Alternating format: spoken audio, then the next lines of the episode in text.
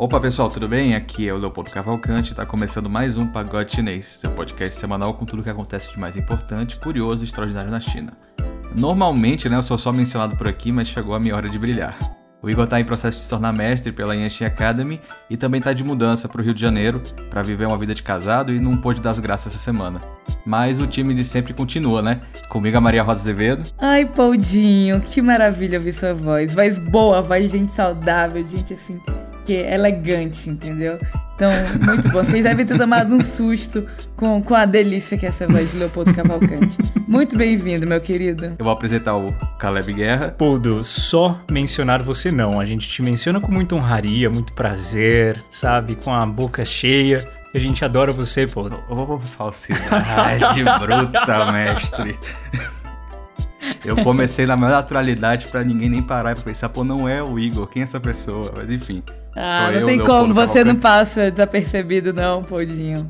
Você ah, não consegue isso, nunca. não. É porque eu, eu me esforço muito pra pedir pra acelerar, pra poder pedir pra. Vamos dar um, Vamos pedir por favor na edição. Né? Leopoldo né? é o famoso break que a gente tem, né? É o cara que puxa as cordas. É, vamos aqui, né? Vamos fazer esse episódio como se fosse. Vamos fingir, né, que o diretor é uma pessoa normal e saudável da cabeça. E aí eu vou puxar aqui para a Maria Rosa falar o primeiro recado da semana. Qual é, Maria? Leopoldo, você nem estaria aqui se você fosse uma pessoa normal da cabeça, não tem como. É, mas, gente, o que eu vou falar agora é evento super especial, super importante da Observa. É, vai ser com a Adriana Abdenur e ela vai falar principalmente sobre China, a questão da ONU, a questão do direito ao desenvolvimento. Eu vou falar aqui a, a mini bio dela. Eu, e, gente, eu vou falar ela inteira e vocês vão ouvir porque ela é muito maneira. É, a Adriana, ela é diretora executiva da plataforma Cipó. Ela é Senior Policy Fellow na Universidade das Nações Unidas. Ela é professora de pós-graduação em Relações Internacionais na Cinspo de Paris, uma das universidades aí mais importantes do mundo, né? E ela é formada em Estudos Asiáticos pela Universidade de Harvard. E ela fez intercâmbio na Universidade de Pequim.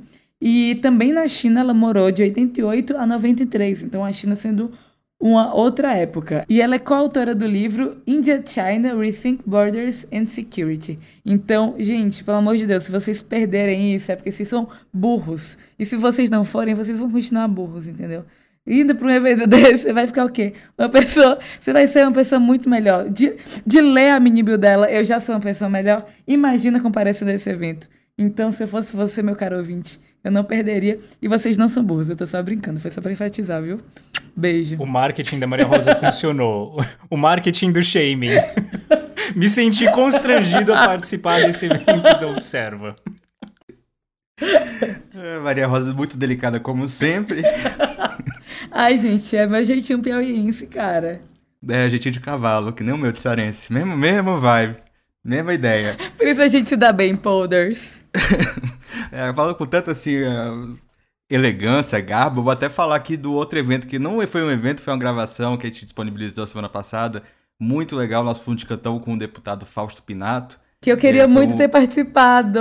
Ai, como eu fiquei triste. É, é, é foi um, evento. Foi o primeiro fundo de cantão que teve uma ausência confirmada da Maria Rosa, que foi muito sentida, muito triste. Ai, eu não consegui. o Igor se fala. Se divertido que... horrores. Eu, eu, eu tava me divertindo por tabela. O Igor fica frescando comigo que eu assisto muita coisa, que eu ouço muita coisa e que eu não trabalho, mas, gente, eu trabalho. Não consegui ir pro fundo de cantão porque eu fiquei enrolada resolvendo algumas coisas, então é, foi para provar só isso, viu, Igor? Você que tá ouvindo, que eu sei. É, ele tá realmente ouvindo. Ele vai trazer comentários sobre esse momento também. Mas enfim, o Fundo de Cantão aconteceu semana passada, tá muito legal, foi um papo super bacana com o deputado. Ele falou bastante sobre as relações Brasil-China, sobre o governo Bolsonaro tá atrapalhando a relação do federal com da vacina com municípios e tudo mais. Vale muito a pena conferir o papo na íntegra e tá lá. Só procurar Fundo de Cantão com o deputado Fausto Pinata, número 6. E agora vamos para os abraços. Aquele momento maravilhoso. Sempre quis puxar isso como uma voz meio sexy, mesmo para os abraços. Maria Rosa, vou deixar você ter o primeiro abraço, que é o mais óbvio de todos. Que é o abraço que eu, eu, eu te falei, eu te falei assim, vai ser esse. Fala, só fala esse. Ai, Poldinho, eu queria que tu tivesse falado, eu queria ter descobrido isso no ao vivo, para que as pessoas vissem a reação de felicidade quando você trouxe esse nome.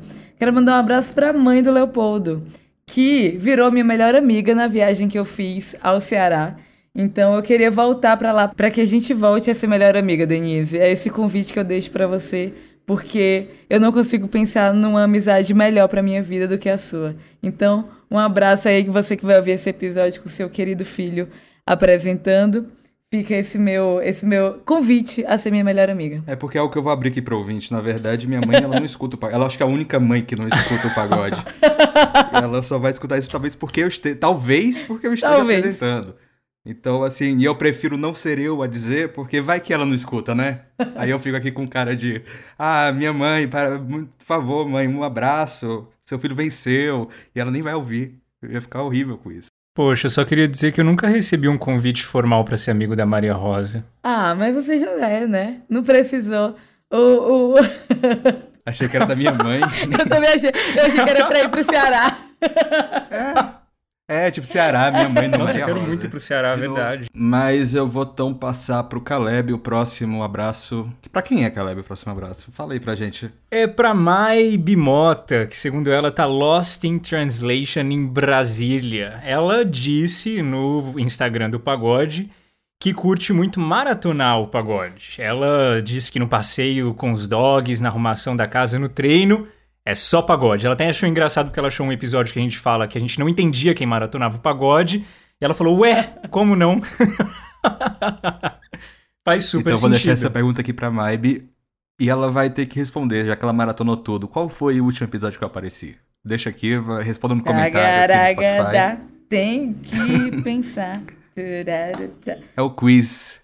Let the games é o quiz begin. do episódio 27. Qual foi? Quando o tempo faz Deixem lá nos comentários, galera. Chinês. Quero ver todo mundo comentando. Esse quiz que é super difícil de encontrar. Não tem nem que ir no feed do Spotify. Mas eu quero ver todo mundo lá tentando adivinhar. Quem conseguir, quem conseguir adivinhar vai ganhar o quê, hein, diretor? Qual que é o prêmio pra quem adivinhar primeiro? Eu, eu faço questão, eu faço questão de dar o prêmio mais precioso de todos, que é um vídeo meu mandando um abraço com áudio, com vídeo, sabe aquele negócio Com o seu nome. Que cobra pelo, pelo beijo. com o seu nome. Feitinho para você. Pode mandar de aniversário pra mãe, pode mandar de aniversário pro namorado, pode ser uma mensagem do Leopoldo deseja. Um porta-retrato do Dia dos namorados está chegando. Tem presente melhor do que o Leopoldo mandando um beijo pra sua namorada, pro seu namorado, pro seu namorade, pra quem for. Então, vai lá, engaja. É, é, é, isso. Maria Rosa, Maria Rosa, deixa eu te falar que o negócio vou deixar de hipocrisia, porque o nome disso é hipocrisia eu reclamo em todos os episódios que tá ficando muito longo a introdução pra cortar rápido. E eu já vi aqui que já deu tipo uns 6 minutos, 7 minutos. Eu sou envolvente, Leopoldo. Então eu vou aqui.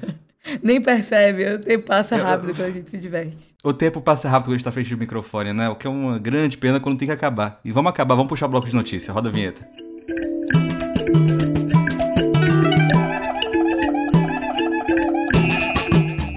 Na quinta-feira da semana passada, o tão esperado encontrão do elenco de Friends estreou na HBO Max. Para alegria dos chineses, o especial foi disponibilizado quase simultaneamente nas plataformas Youku, ITE e Tencent Video, três das maiores plataformas de streaming do país. Mas acontece que teve um pulo do gato. Na versão chinesa, três grandes celebridades foram cortadas especial.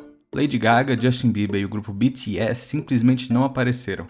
Os dois primeiros tinham ao menos uma cena confraternizando com algum protagonista, enquanto um membro do BTS aparecia com uma mensagem falando que Friends o ajudou a aprender inglês. Durante todo o especial, todas as outras celebridades ocidentais da versão original estavam presentes também na edição chinesa, mostrando que a galera que eu citei agora há pouco não é benquista pelo governo chinês. Bem, desde 2016, Lady Gaga nunca mais se apresentou em solo chinês. Tampouco a música dela apareceu em rádios, estabelecimentos e tudo mais por ela ter se encontrado com o líder espiritual Dalai Lama. O caso do BTS aconteceu há pouco tempo e a gente chegou a dar no pagode, se não me engano. Um membro do grupo deu um discurso honrando o, aspas, sofrimento conjunto dos norte-americanos e sul-coreanos na Guerra da Coreia, fecha aspas. Desde então, por não ter reconhecido as perdas das vidas chinesas que lutaram lado da Coreia do Norte, o grupo sofre boicotes do governo e do mercado chinês. E Justin Bieber, desde 2017, é mal visto na China por ser um rapazinho mal criado e bagunceiro. O que para o governo chinês, pelo visto, é um motivo válido para censurá-lo do especial de Friends e de qualquer outra forma de apresentação pública no país. Caleb, Friends é uma série muito popular não só por aqui, mas também na China. Muitos chineses, inclusive, eu fiquei lendo por aí, aprenderam a falar inglês por ela. Tipo, eu, eu nunca assisti eu acho que eu nem vou me atrever a dar juízo de valor. Eu vejo muito meme falando que não tem graça e tudo mais, mas eu não vou aqui falar, tipo, ah, não, não tem graça mesmo. Mas é porque eu sei que você gosta bastante, na verdade. Então, fala um pouco pra gente sobre como a série passou para toda a geração de chineses, o que eles entenderam como cultura americana, sabe? E também as influências dela na programação do país. Pois é, é os Little Monsters chineses, como fãs da Lady Gaga se auto-intitulam, vão precisar achar um outro jeito de prestigiar a passada da cantora no especial Friends Reunion, já que ela ficou de fora do corte que está sendo usado no país por estar numa lista de artistas que a China trata como não bons o suficiente para ficar aparecendo na mídia. Mas ela não está sozinha nessa lista de artistas cancelados por Pequim, não. Justin Bieber causou uma péssima impressão quando foi para a China fazer um show. Ele que, com bastante preguiça, subiu os degraus da muralha da China é, nos ombros de dois guarda-costas acabou sendo considerado por esse e outros motivos pelo governo chinês um péssimo exemplo para a juventude. E também BTS tem um nome sujo por lá. Mas outros artistas também aparecem nessa mesma lista por motivos diversos. Katy Perry, por exemplo, entrou por ter segurado uma bandeira de Taiwan no palco de um show que ela fez em Taipei. Jay-Z, o marido de Beyoncé, é considerado um compositor com letras de músicas consideradas muito profanas. Miley Cyrus também entrou nessa lista depois de ter feito uma foto puxando os olhos para imitar um amigo asiático que estava do lado dela.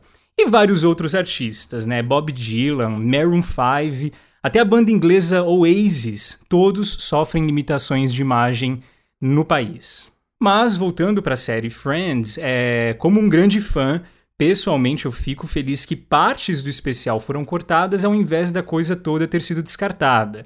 A série tem uma fanbase enorme na China, principalmente no meio jovem universitário. Eu lembro, inclusive, que no meu primeiro ano de faculdade em Xi'an, eu escolhi uma aula optativa de inglês que usava filmes e séries norte-americanos para discussão em sala de aula, e Friends era o assunto do primeiro capítulo do material. Para tentar entender a extensão da influência da série no meio acadêmico, eu fiz uma busca rápida no banco de dados de artigos científicos publicados na China e encontrei pouco mais de mil papers sobre a série Friends publicados no país. Boa parte deles tem como foco análises linguísticas sobre, por exemplo, ironia como forma de humor e do gênero de comédia americano em geral, além de alguns se propondo a discutir a cultura de coffee shops ou cafeterias nos centros das grandes cidades, algo que é bem americano e foi incorporado à cultura chinesa com muito sucesso.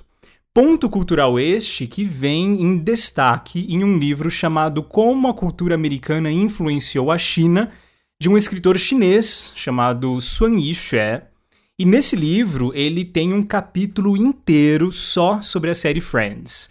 É, nesse capítulo ele traz três pontos de grande influência que a série teve na China. O primeiro desses pontos é o que eu acabei de mencionar, a cultura de cafeterias como tendo é, uma grande influência na organização da vida universitária chinesa. Então, antes se falava muito em conversar tomando um chá depois da refeição, e hoje já existe a mesma expressão em mandarim, trazendo a palavra café no lugar da palavra chá. Friends, então, de uma certa forma, teria introduzido o conceito de amigos jovens que se encontram em cafeterias como um lugar para passar tempo com os colegas, estudar e até trabalhar no computador. Além da cultura do café, a segunda grande influência de Friends, segundo esse escritor, é a temática que permeia a série toda, a questão da liberdade sexual. Para quem já assistiu, sabe como a série é bem aberta e como algumas piadas, inclusive, são bem explícitas.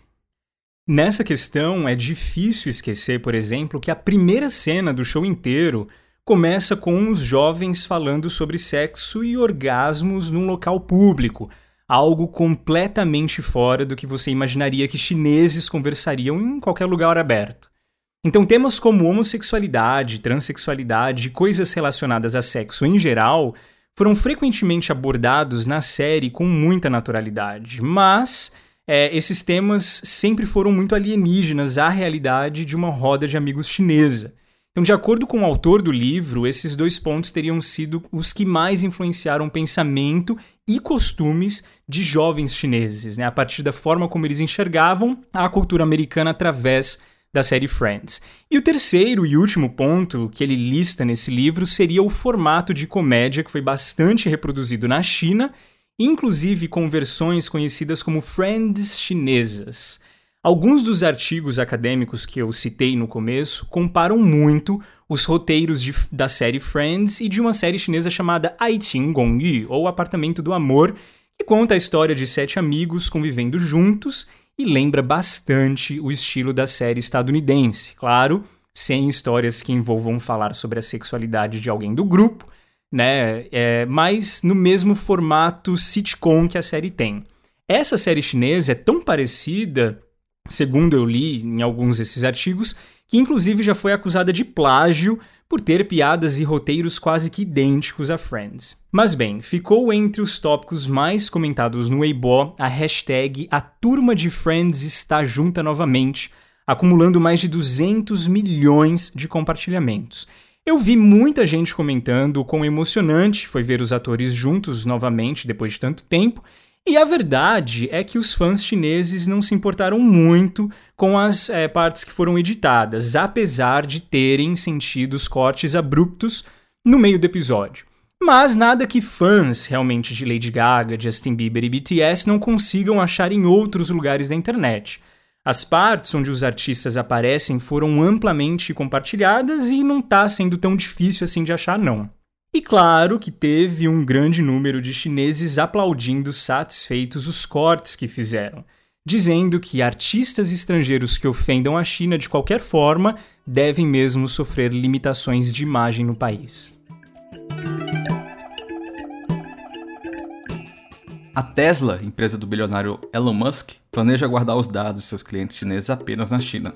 A empresa noticiou a decisão pelo Weibo e falou que já estabeleceu um centro de dados na China. A Tesla também disse que pretende abrir mais servidores para, aspas, armazenar dados localmente. Desta forma, as informações chinesas que compraram os carros da Tesla ficarão restritas ao uso doméstico.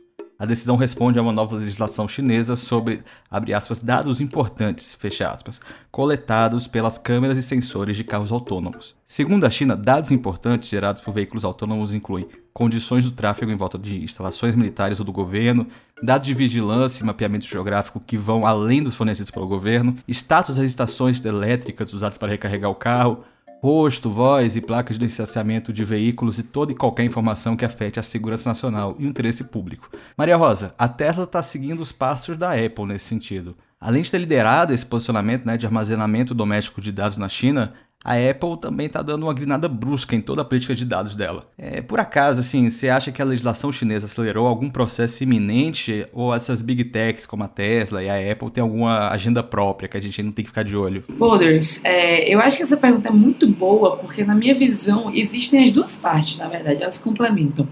É, vamos pegar essas duas empresas, né, a Apple e a Tesla, são empresas que, os, que têm CEOs muito fortes, os CEOs refletem muito as decisões que vão ser tomadas por essas empresas, o que eles falam é muito importante nesses aspectos, né? Ambos os CEOs, tanto o Tim Cook quanto o Elon Musk, eles têm papéis muito decisivos também no mundo hoje, na forma como com a qual tecnologia e privacidade vão acabar se moldando no mundo, né? A opinião deles é, vai refletir muito a forma como isso vai se moldar.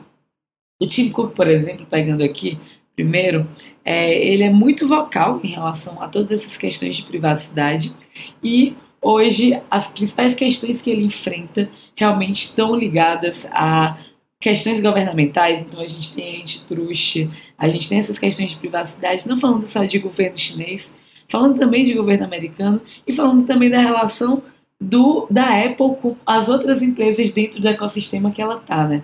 A gente vê a Apple, por exemplo, tendo uma questão super forte com o Fortnite por conta do monopólio que existe dentro da Apple Store, mas isso daí é um outro assunto para talvez um outro podcast que nem fale de China, né?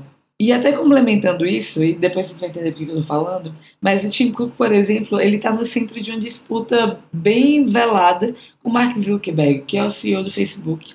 E justamente porque o Tim Cook tem tomado a dianteira em relação ao controle e à proteção de dados para esses donos de iPhones, de MacBooks, de produtos da Apple e para realmente dar autonomia para essas pessoas, para que elas possam tem o direito de saber para onde seus dados estão indo, é, conseguir controlar melhor se querem ou não, o tanto que querem compartilhar é, esses dados.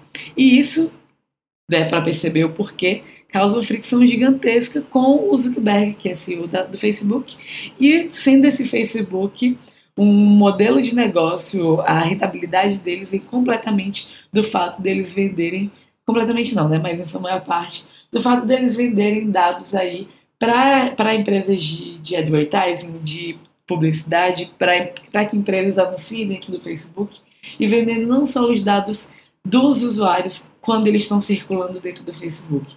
A grande questão do Facebook é justamente conseguir vender após o Facebook. Você vai para outros aplicativos, o Facebook mesmo assim monitora tudo isso e vende. Então, dá para ver por que, que a Apple tá como boa moça, né, dentro dessa disputa, quando a gente fala do, do caso que está acontecendo agora em relação ao Facebook.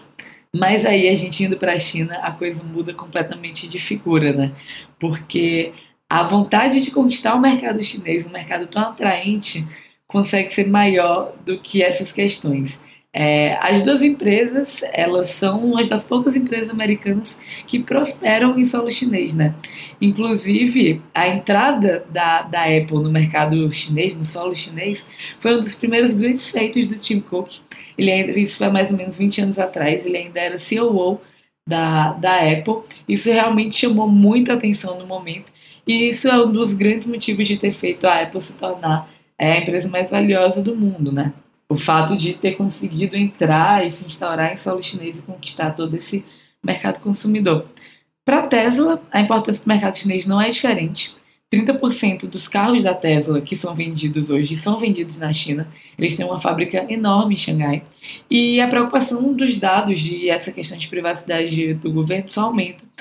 Por todos esses motivos que você comentou, né, essa questão de é, bases militares e tudo, mas eu acho que vale falar que quando a gente pensa no futuro autônomo, no futuro de carros autônomos, a quantidade de dados que são adquiridas, que são é, conquistadas ali diariamente, a cada segundo, na verdade, o fluxo de informação que isso tem, ele é muito alto. E quanto mais autônomos os carros vão sendo, exponencialmente esse fluxo de informação ele aumenta. Então, realmente, é um poder muito grande que fica na mão de, de, dessas montadoras, né, que possuem carros autônomos. E a Tesla aí, disparadamente, é uma das principais do mundo quando a gente fala dessa tecnologia. Chegou a acontecer um protesto, inclusive, na feira de automóveis de Xangai, agora no, no nesse primeiro semestre de 2021. Uma mulher, o sobrenome dela é Jiang, é, ela é de um carro da Tesla e ela alega que os freios não funcionaram. É, e por isso ela quase ela sofreu, chegou a sofrer um acidente e ela protestou na feira de automóveis querendo mais informações sobre o que aconteceu, porque meio que durante o processo que ela abriu contra a empresa é, alegaram que ela estava correndo muito e ela não conseguiu pegar os dados para provar que não, que os freios não funcionaram. É, como a gente já falou aqui várias vezes no pagode, protestos não funcionam bem na China. Ela ficou presa por cinco dias, justamente por causar tumulto. Só que é, esse protesto dela que aconteceu, também pelo fato da China não gostar de protestos, parece que reacendeu questões relacionadas a colocar a Tesla de volta na mira aí dos reguladores. E justamente por acender toda a discussão que quando a gente fala de quantos dados uma empresa de um automóvel pode ter de mim, né? E muita gente coloca esse ponto como é, um, dos, um dos causadores do que está acontecendo agora, do que gerou essa notícia, que é justamente essa obrigatoriedade dos data centers e a Tesla se movendo em relação a isso. E não há dúvida de que data center local deixa o acesso mais fácil para o governo chinês ter acesso à informação desses consumidores, né? E por mais que ambas as big techs elas falem o contrário em coletivas de imprensa, tudo isso afirmem que vai ter segurança, que vai ter privacidade, que não vai ser compartilhado com o governo, a gente sabe que realmente facilita, que a coisa não é bem assim.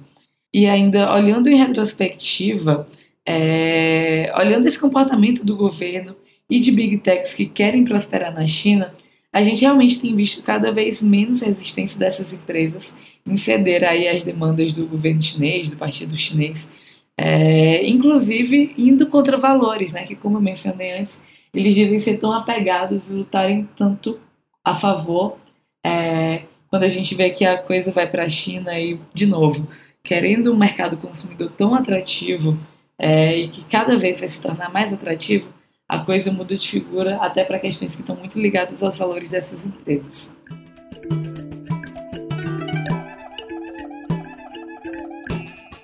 A primeira NFT de uma canção chinesa foi comprada na última terça-feira por 300 mil yuan, o que dá o troco de 47 mil dólares. Fu Yin, uma cantora e atriz também conhecida pelo nome de Aduo, anunciou pelo Weibo que ela estaria leiloando a música Water No, como um token não fungível, o famigerado NFT. Eu vou dar aqui dois dedos de explicação, mas eu acho que a Maria Rosa vai conseguir completar muito melhor do que eu depois. O NFT é uma peça digital única armazenada num registro online descentralizado, conhecido como blockchain. Peças de arte em NFT surgiram esse ano, com mais de 500 mil tokens vendidos por 85 milhões de dólares, só em março. Entre eles está a colagem do artista norte-americano Mike Winkelmann, conhecido como Beeple, que foi leiloado pela casa de leilões Christie pela bagatela de 69 milhões de dólares. Por esse valor gigantesco, a colagem se tornou a terceira obra de arte de um artista vivo mais cara do mundo. Voltando para a Adwar, ela afirmou que todo o valor de 47 mil dólares será doado para a ONG chinesa One Foundation, mais especificamente para o One Playground, projeto de educação musical para crianças pobres em áreas rurais do país. Ela também escreveu no Weibo que a decisão de vender a música como NFT vem não só de ser, abre aspas, avant-garde no mundo das artes, mas de encontrar coragem de ser a primeira a experimentar coisas novas fora da minha área, fecha aspas. Maria Rosa, eu escolhi essa matéria a dedo pensando em você. Porque assim, eu não sei quando eu vou voltar aqui pro pagode, então vou dar aqui, usar esse palanque para dizer em público o quão fã de criptomoeda eu sou. Tipo, vocês aqui do pagode, Caleb, Maria Rosa, já sabem. Mas NFT me deixa com o pé atrás. Tecno-anarquista que eu sou, assim, eu ainda vejo aplicabilidade possível para criptomoeda, como Bitcoin, Ethereum, qualquer uma dessas, em um futuro não tão distante. Assim, algum momento eu espero que o mercado financeiro especulativo tire a mão das minhas próprias moedinhas e eu consiga usar para, sei lá, comprar um, uma baguete na rua, se eu precisar. Mas as artes da, tipo, NFT, não me parece lá muito atrativo, né? Quando, quando é quadro não dá para expor em público e, e tipo, quando é livro eu não consigo sentir as folhas na mão, folhear, saber, tipo, sentir o cheiro do livro, do papel. Mas eu sei lá, né? Você acha que eu tô sendo muito antiquado, Maria? Tem alguma coisa aí que eu não tô vendo? Você acha que você que tá mais inteirada do que eu nesse assunto, qual é a sua opinião? Esse leilão da Aduol pode significar um investimento futuro maior dos chineses? Boulders, eu nem acredito que no dia que você vem, cai logo a notícia sobre arte e tecnologia, né? Que é salvo o engano, eu creio que são os teus dois temas favoritos. Mas é, é isso, a gente vai ter que concordar e discordar, porque eu acho NFT demais, você já sabe disso. É, eu acho que é tão arte quanto qualquer coisa. E, por exemplo, essa obra que foi mencionada aí do Blip, que foi vendida por 69 milhões, cara, foram 13 anos de trabalho diário para ela ser concluída. E, na minha opinião, é aqui de pessoa aí honestamente, sou muito leiga quando se fala disso também, mas eu acho uma obra interessantíssima. A gente já falou sobre ela, né?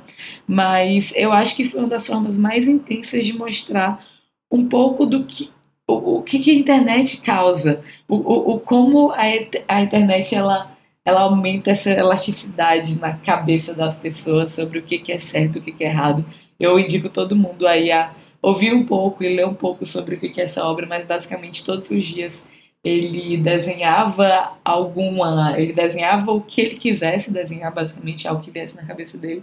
Só que você vê o vício dele na internet, deixando cada desenho desse mais controverso, vamos dizer assim.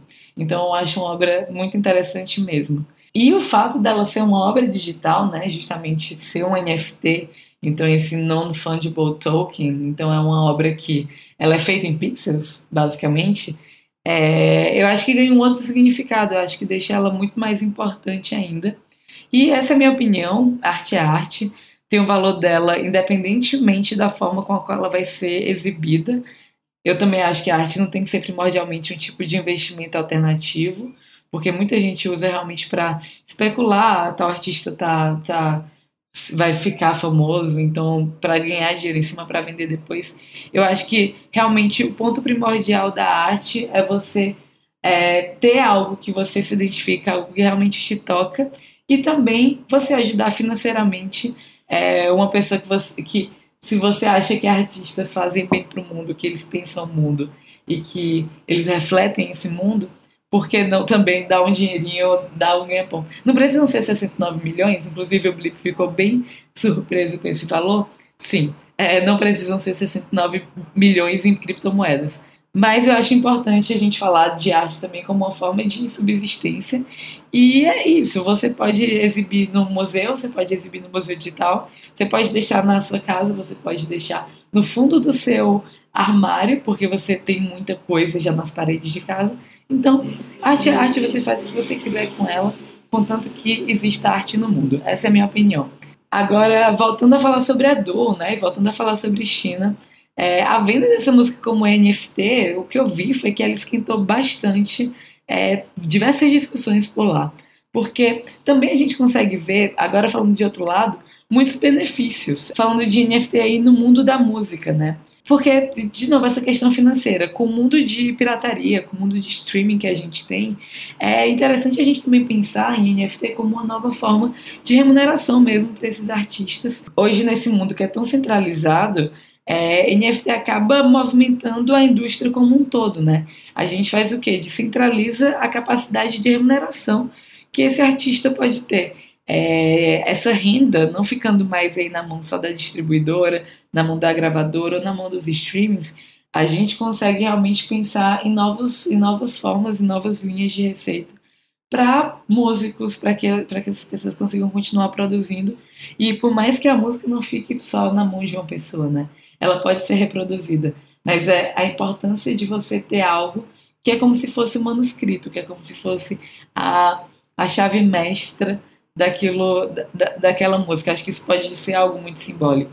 E o que aconteceu com a Du, eu acho que realmente mostra que esse futuro é, de novos tipos de remuneração via NFT, ele é possível. Porque a gente vê em uma cultura aí, como a chinesa, onde, primeiro, o culto à personalidade é algo muito forte, né? Mas, além disso, existe uma avidez, existe uma população jovem que se interessa muito por novas tecnologias, por exclusividade e por realmente ver o mundo numa fronteira ali do que a gente fala como inovação, né? É, eu acho que isso cria um cenário muito perfeito para a gente ver como é se ter uma economia secundária quando a gente fala de arte e agora falando também de arte como um todo, né? é uma economia secundária que gire ao redor dessas NFTs. Quanto, quanto mais a gente não deixa esses artistas livres aí para poder criar e atingir o nicho que eles queiram, descentralizando o poder da mão de alguns entes na, nas quais esse poder, esses poderes se encontram hoje, né? Obrigado, Maria Rosa, por acender essa discussão. Eu acho ela muito importante em vários sentidos e para até pensar o que, que vai ser o futuro digital, né? Vamos de Galcal, nosso bloco de cultura e curiosidade histórica aqui no Pagode. Ó, pra mim, o Dia das Crianças sempre foi 12 de outubro, até porque é perto do meu aniversário. Mas parece que não é assim no resto do mundo. A China, por exemplo, o Dia das Crianças é dia 1 de junho. E assim, é com essa data em mente que a gente vai trazer uma notícia interessante para pensar o futuro demográfico chinês. O governo anunciou uma alteração na política pública de natalidade. Agora as famílias podem ter até três filhos. É impressionante como a ideia de controle de natalidade aqui na China é forte no Brasil. E, no resto do ocidente, na verdade. Eu não sei para vocês, mas para mim é muito normal pessoas me perguntarem sobre a política do filho único. Como se ela ainda tivesse em vigor no país. Hum. Por isso eu pedi pro Caleb falar um pouco sobre a política do filho único, trazer o contexto dela, de onde ela veio, quais são os impactos que ela teve na sociedade chinesa, o que é que diferencia a sociedade antiga e a sociedade moderna, pré e pós política do filho único. Então, Caleb, vai lá, tá contigo. Duas grandes políticas públicas que foram pensadas e implementadas a partir do final da década de 70 na China foram cruciais para mudar a estrutura social do país nas décadas que vieram a seguir. A primeira foi a política de reforma e abertura de Deng Xiaoping, e a segunda, foco do Galcal de hoje, foi a implementação da política do filho único. Essa política garantiu a continuação do declínio na taxa de natalidade, que na verdade já estava declinando desde o começo da década de 70 por causa de uma outra propaganda do governo na época que já propunha o que eles chamavam de casamentos tardios e poucos filhos e criou um contexto social onde aproximadamente 150 milhões de filhos únicos nasceram e foram criados assim, trazendo uma mudança gigantesca na estrutura familiar chinesa. Em 1979, a primeira fase da implementação da Política Nacional do Filho Único teve início com 6 milhões de casais que já tinham um filho recebendo o certificado de honra de um único filho quando eles prometiam não ter mais nenhum. E logo nos primeiros anos da política, né, começo da década de 80, criava-se então aproximadamente 4 milhões de novas famílias com um único filho no país anualmente. Até que na metade da década, com alguns anos bem sucedidos de implementação da lei, a gente tem a primeira flexibilização das regras, né? um ajuste que mudava o planejamento, permitindo que casais de áreas rurais pudessem ter um segundo filho caso o primogênito tivesse nascido do sexo feminino. Isso causou a desaceleração de famílias com um único filho nas áreas rurais, enquanto essa taxa crescia a níveis incrivelmente rápidos ainda nas áreas urbanas. O número, então, de novas famílias com um único filho se estabiliza em pouco mais de 3 milhões por ano durante a segunda parte da década de 80, até que chegando na década de 90, mais de 90% de todos os partos na China eram em famílias que viviam sob a lei do único filho. A forma de se organizar em família mudou drasticamente, algo sem precedente histórico no país, transformando completamente tradições e estruturas familiares milenares. A gente vai falar hoje sobre o que mudou por causa da política do filho único e eu vou abrir um parênteses aqui só para dizer que as comparações que eu vou fazer para falar sobre essas mudanças causadas na sociedade chinesa são comparações entre a China pós-política do filho único com a China pré-política do filho único, e não entre a China e o Ocidente. Bom, vamos lá. A primeira grande mudança que a política do filho único causou na sociedade chinesa foi no tamanho das famílias. A implementação da lei foi tão bem sucedida que a taxa de natalidade caiu de 6,0, né, algo que era comum nas décadas de 50 e 60, para 2,3 ali na década de 80, mudando completamente a ideia tradicional confucionista que muitos filhos trazem muita alegria. E não só concentrando o número de pessoas de uma família em três, quando as crianças cresciam e saíam da casa dos pais para estudar, trabalhar ou até casar, uma geração inteira de pais teve que se acostumar com a vida a dois, algo também nunca visto na história do país, já que antigamente chineses tinham muitos filhos e, em consequência, muitos netos e bisnetos, todos morando juntos. A segunda mudança produzida pela política do filho único foi na estrutura familiar. Então, historicamente, a família chinesa era o que antropólogos e sociólogos chamam de estrutura família-tronco, que é quando as crianças da casa se casam, mas um ou dois deles, geralmente o primogênito masculino e um outro, continuam vivendo com os pais para criar seus filhos juntos ali, enquanto o resto dos irmãos podem sair para morar com as famílias dos seus cônjuges, né, especialmente as mulheres. Nesse modelo milenar de estrutura familiar, ter muitos filhos é muito importante, claro, porque um ou dois ficam em casa enquanto o resto vai embora. Mas quando a primeira geração então de filhos únicos do país cresceu e se casou, principalmente falando do contexto urbano, é, novos modelos de famílias nucleares foram naturalmente criados, tanto entre pai, mãe e criança, né, três unidades, é, quanto de pai e mãe, que ficaram sozinhos sem filhos e netos nenhum para conviver juntos, né, duas unidades. Houve então uma simplificação na estrutura familiar antes nunca vista na história do país. Eu vou destacar aqui que a longo prazo mulheres tiveram alguns benefícios dessa política, apesar do problema de aborto em massa de meninas, algo que eu já vou falar logo mais ainda aqui nesse galcal. O benefício ao que eu me refiro aqui é uma certa mudança na perspectiva social quando o assunto é o que se espera do papel da mulher na sociedade. O gênero masculino sempre na China teve a primazia em tudo, por ser uma sociedade é, bastante patriarcal. Mas quando famílias se viram então vivendo sob um novo sistema onde somente uma criança poderia nascer, e essa criança poderia muito bem vir do sexo feminino e sem direito a uma segunda tentativa, as coisas mudaram um pouco. Os pais tinham que investir na filha tanto quanto investiriam em um filho, e com mulheres alcançando patamares maiores, isso transforma socialmente a percepção do que uma filha também é capaz de se tornar caso tenha as mesmas oportunidades que um filho teria. A terceira grande mudança ocasionada pela política do filho único foi nas relações intrafamiliares. É, o que, que isso quer dizer? Pode ter ficado claro já, mas o tipo de relação que se cria nesse novo modelo familiar é entre pai, mãe e filho, tendo o filho como centro. Inclusive, desde a década de 80, essa geração de filhos únicos ficou conhecida por ter muitos pequenos imperadores espalhados pelo país inteiro já que agora os pais tinham somente uma criança para dar toda a atenção e investir todos os recursos da família, muita gente foi muito mimada, segundo os chineses. Relações intrafamiliares, então, não eram mais baseadas na autoridade do pai e da mãe, né? lembrando que tradicionalmente, com dezenas de crianças e netos em casa, saber como funciona o ranking de autoridades era algo importantíssimo mas agora sim baseada no desejo de fazer com que o único filho, a única chance, é, desse o mais certo possível.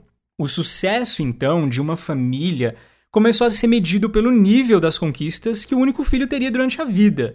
Alguns estudiosos chineses sugerem que um modelo de relacionamento familiar focado na autoridade do pai e da mãe deu lugar ao modelo focado no relacionamento entre dois pais e um filho tendo o filho como o centro. E a quarta grande mudança social causada pela política do filho único foi diretamente conectada com os hábitos de vida de casais jovens. Um dito antigo chinês dizia o seguinte: um homem toma para si uma esposa e a traz para a casa dos seus pais mas a mulher é tomada em casamento e vai embora da casa dos seus pais. Um sistema familiar orientado no sexo masculino produz esse tipo de ditado. Então, existem três opções para um casal recém-formado hoje na China. A primeira é a de ir morar os dois sozinhos. A segunda é, é, a de ir morar com os pais do homem. A terceira é a de ir morar com os pais da mulher.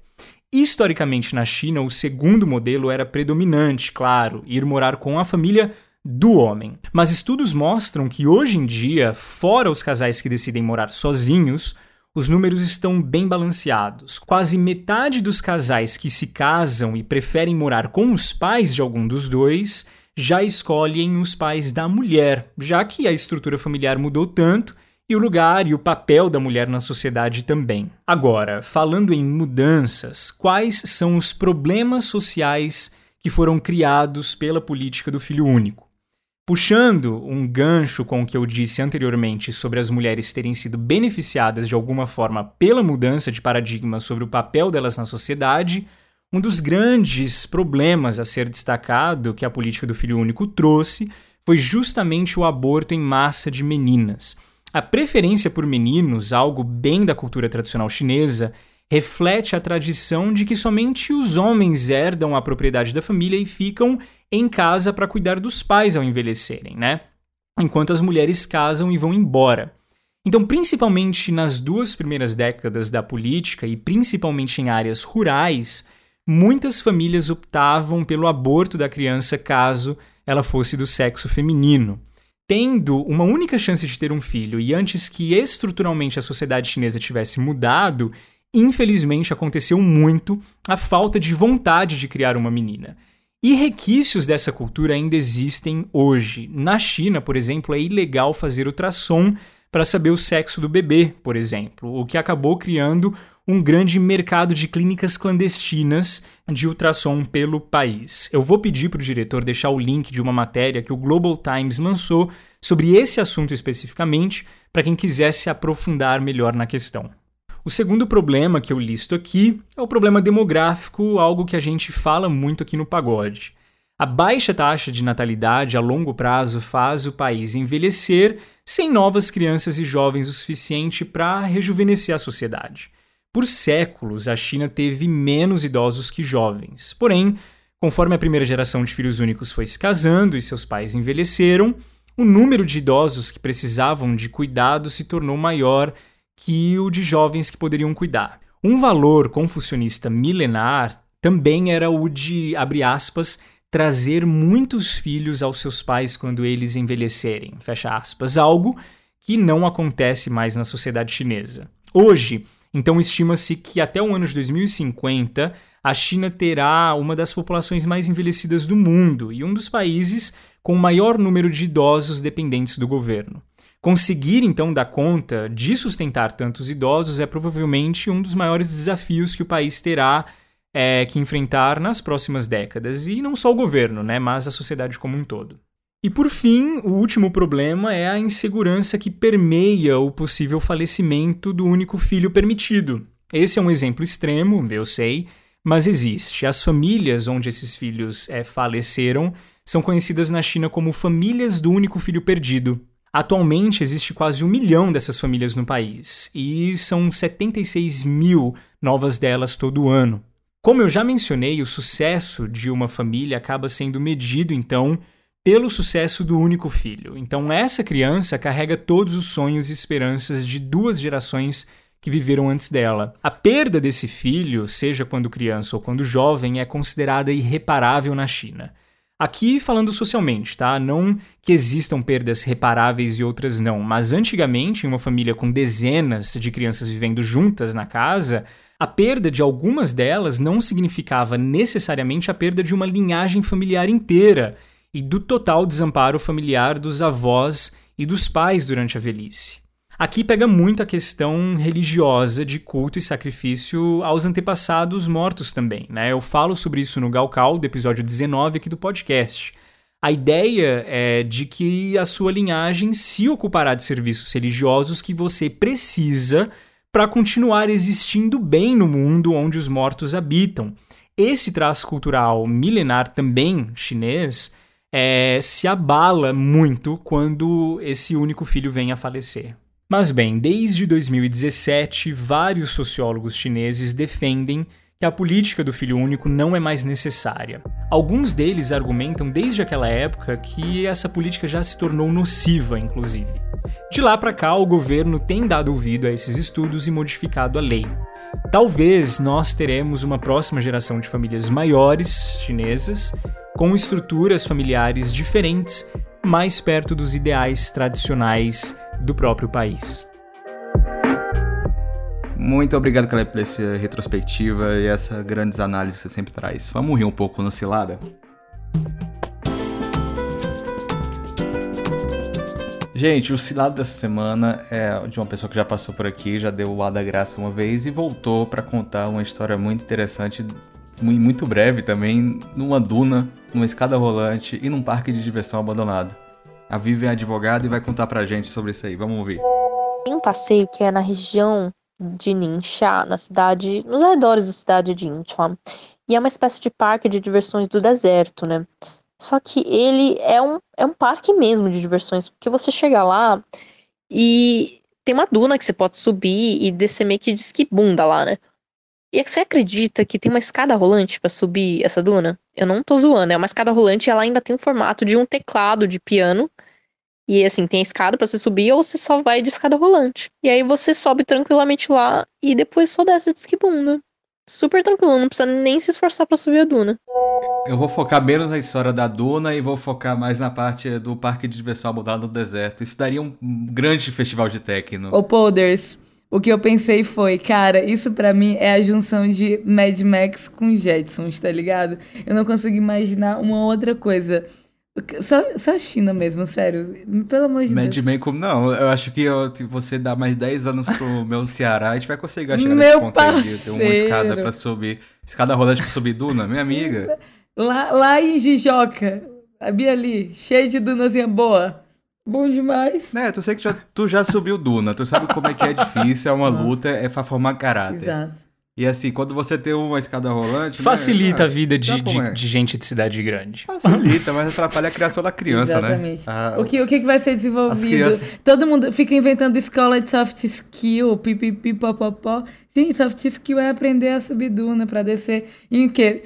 Porcaria de que bunda nada, é papelão que você pega e você leva. É, você tá, tá lá subindo, você enfia a mão na areia, pega um calango, já esquenta ali na hora e, E fechou. mata e toma uma pinga com 10 anos de idade. É isso, né, não, Leopoldo? É, não, não, não, é, não é isso. O governo cearense ele é um governo responsável, que tem uma administração pública admirável. e eu não vou falar quero mal contar. Ciro, Eu não vou citar. A gente vai falar da história. A Fale. gente vai falar da história de políticos cearenses quando foram à China, pô. Ai, Maria Rosa. Não, não vai falar de história que foi a China. A gente tem- vamos, vamos, vamos ter um pouco de. A gente não pode ficar. Decoro. Se a gente for ganhar fama em, em polêmica, né? A gente podia falar de outros assuntos. E relacionados à China, não sobre político cearense. Não, a gente Tá podia bom, tá chamar a Luciana Gimenez pra fazer um, um fundo de cantão com a gente. Ai, meu sonho, para. Eu vou falar do, sobre o elefante que tá na sala. Eu não, eu não sei quantos ouvintes do pagode perceberam, mas eu fiquei preso na cacofonia do áudio.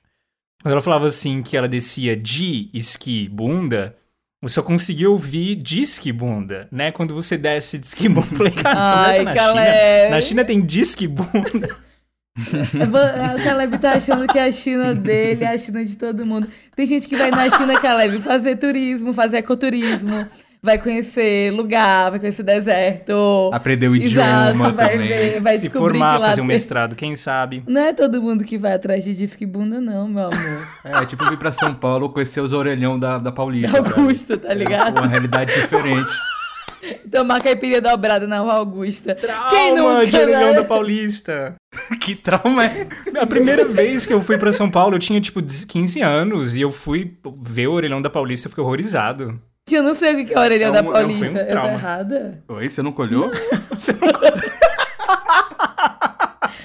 Pô, tá em Não, todo o guia turístico, Maria pagode. Rosa. Tá todo o guia turístico lá. Passe um minuto olhando pros orelhões da Paulista. Descubra uma nova São Paulo. Gente, eu tô me sentindo Veja muito posições que você nunca imaginou que seriam possíveis. Como assim? Não, eu não sabia nem que tinha orelhão na Vida Paulista. E aí, detalhe, eu moro na Paulista. É, então. é, é, como é que fala? Você caminhar, prestar atenção no ambiente. Ai, eu não tô andando fazendo caminhada mindful. É um estudo sociológico, na verdade, ficar caminhando na Paulista olhando, olhando o orelhão. É, você tem que entrar no orelhão, assim, bater o olho, tipo, uma, uma distância segura Exato. sempre, porque não é lá muito salubre. Gente, eu tô chocada com essa informação. O Caleb sabe do que eu tô falando, impressionante. Eu sei. Infelizmente, Imagina eu se sei a que Maria você tá Rosa, tipo, a. Maria Rosa, sabe, já viu muito o orelhão da Paulista, mas não, o Caleb. Esse é o tipo de coisa que você não vai ver nas dunas lá na China. Não, Pode ter certeza. Diz que bom. O disque bunda de lá não é que nem o daqui, né, Caleb? Não, sei- não sei. Rosa. Eu não, resposta. não entendi. Esse né Caleb ficou como assim? que- Cadê o Igor pra botar ordem nesse podcast? Nossa, aí eu, eu pensando aqui que ia ser tipo, ah não, vou falar de festival de techno, isso aí vai dar, vai pegar pesado. Aí chega o Caleb e fala, a Duna parece, diz que... Ai, ai. Ah, Olha aqui, vocês não perceberam isso? Diz que bunda. Vocês não perceberam isso, gente? Ela falou assim: vamos descer de disque bunda. Mas eu adorei. Pra quem não sabe, quando vocês forem pra China, vocês vão ver muito dessas coisas inesperadas, assim, sabe? A, es- a escada rolante mais longa do mundo. É, sabe, que liga, sei lá, 10 andares. É, na China tem muitas coisas assim inesperadas mesmo. Se preparem. Gente, como é que, mas como é que vocês conseguiram ignorar que é um parque de diversão no deserto com uma duna que tem uma escada rolante? Tipo, é, pra mim o que É mais China. pega é um parque de diversão no deserto. É a Pra China e eu já pegou, assisti mas Mad Men. cada um tem Mad a- Max. Cada um tem a validade de bunda que quer.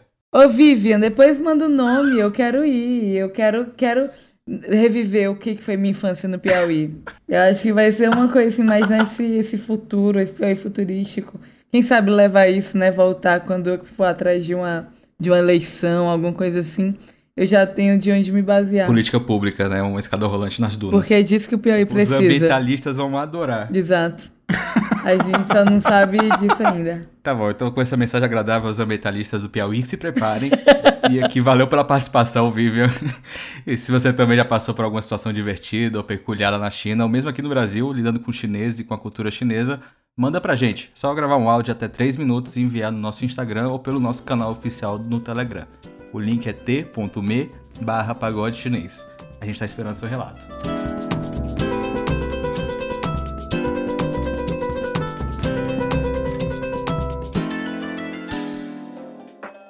Senhoras e senhores, mandarins e mandarinas, mais um episódio do Pagode Chinês está chegando ao fim. Como você já sabe, é hora das recomendações. Eu vou indicar um livro que eu ainda não terminei, um calhamaço, que é muito falado, principalmente quando você pensa em Ocidente, China, que é o On China, sobre a China, do Henry Kissinger. O Kissinger ele foi conselheiro do Nixon lá na década de 70, ele teve foi uma figura muito importante em vários momentos históricos relacionados à China e ao leste asiático em geral, naquela época. É, foi ele, por exemplo, que negociou a entrada da China no Conselho de Segurança Nacional, que validou o Partido Comunista Chinês na, nas esferas internacionais. Esse livro começa falando sobre a relação da China imperial, de onde é que ela veio, quais são as bases fundamentais da diplomacia e da paradiplomacia chinesa e como é que os chineses lidavam com os invasores, com os bárbaros e consigo mesmo, como é que é, a história chinesa era sempre formada de fragmentações e de reunificação e como essa estrutura geral pode estar tá influenciando ou pode vir a influenciar a política chinesa. E depois ele vai trazendo relatos próprios de como foi ser ou quem ele era, o Kissinger, quem ele era dentro daquele momento histórico da década de 70, dentro da estruturação da China, do Partido Comunista como a gente conhece hoje, e algumas pinceladas do que ele poderia vir a ser. E é sempre um estilo muito próprio do Kinsey de descrever de uma forma que é super pragmática, uma diplomacia do real, da realpolitik. Vai até algumas considerações que são tanto quanto sombrias, um raciocínio que ele é feito a partir de, vamos lá, como é que o real se manifesta e não como poderia vir a ser ou como seria mais correto. E essa honestidade, muitas aspas nessa palavra do Kinsey, atrai e repulsa igualmente muitas pessoas. Eu trago esse livro principalmente porque ele deveria ser sido assim, ah, vamos falar de China para iniciantes, vamos falar de Kissinger, porque ele é normalmente o que as pessoas que têm um interesse em geopolítica começam a ler para poder entender o que é a China. Não é o mais denso, não é o mais completo, mas também não é uma leitura a se deixar passar. Ainda mais se você quer entender a geopolítica inteira da China e, pelo menos, da visão norte-americana de pessoas influentes. Caleb, eu vou puxar para você. Qual a sua recomendação? Bom, eu vou continuar é, o conteúdo do Galcal, na verdade. No Galcal a gente comentou como que a política do filho único é, mudou as estruturas sociais chinesas, mas eu foquei muito pouco, ou quase nada, em como ela foi é, aplicada. E tem um documentário que está disponível na Amazon Prime que chama One Child Nation.